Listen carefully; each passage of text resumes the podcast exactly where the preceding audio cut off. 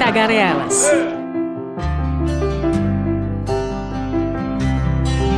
Filmes, músicas, poemas, abraços, beijos e amassos. Enfim, seja na arte ou seja no mais simples ato do cotidiano, ele está lá. O amor. Objeto principal de várias religiões, obras de artes, filmes e livros, a pergunta que não quer calar é: quem inventou o amor?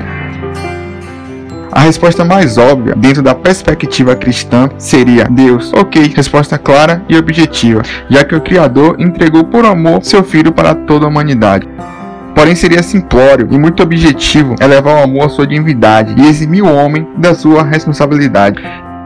Desde os tempos antigos, o homem procura explicação sobre o que de fato é o amor. Platão diz que o amor é a engrenagem que move os céus. Já Sócrates o define como um elo entre os homens e os deuses, nem belo, nem feio, nem sagrado, nem profano. Tudo isso explicado na origem da deusa Afrodite, contada por Diótina. Já Neruda, com sua ambivalência, o define como eterno, pois o que não há nascimento não tem como morrer.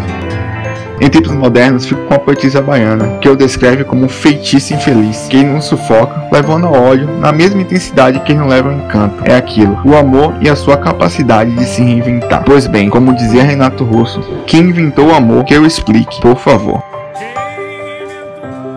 Eu sou Igor Andrade para o Tagarelas.